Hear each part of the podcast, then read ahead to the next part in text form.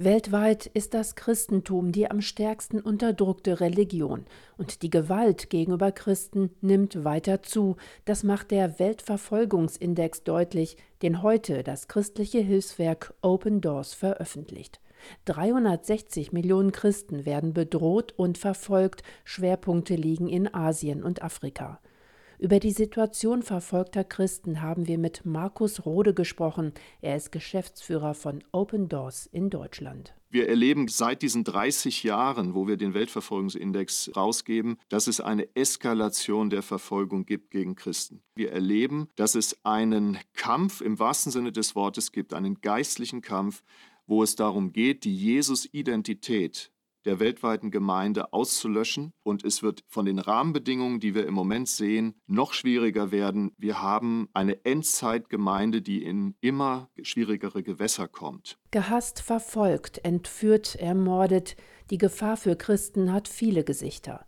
Sie geht aus von Kommunisten, Islamisten oder Hindus, von Terrorbanden genauso wie von autoritären Regimen.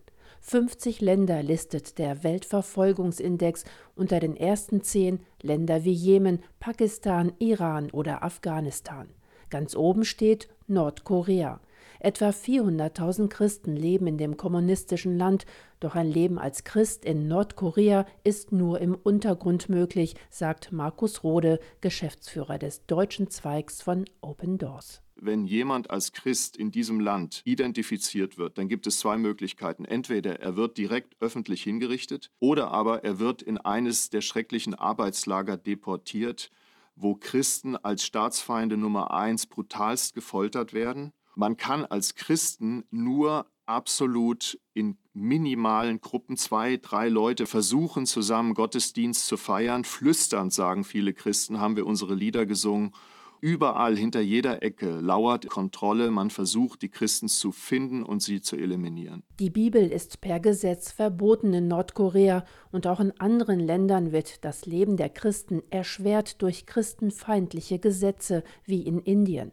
Elf Bundesstaaten erließen dort im vergangenen Jahr sogenannte Anti-Bekehrungsgesetze. In dem Moment, wo sich jetzt Hindus bekehren, dann gibt es Anti-Bekehrungsveranstaltungen. Also man versucht zurückzukonvertieren, indem man diese Leute auf öffentlichen Plätzen schlägt vor großen Menschenmengen und sie so lange prügelt, bis sie sagen, wir wollen wieder Hindus sein, wir gehen zurück in dieses Kastensystem. Von einer Eskalation an Gewalt spricht Markus Rode und nimmt dabei afrikanische Länder in den Blick. Somalia, Libyen oder Nigeria.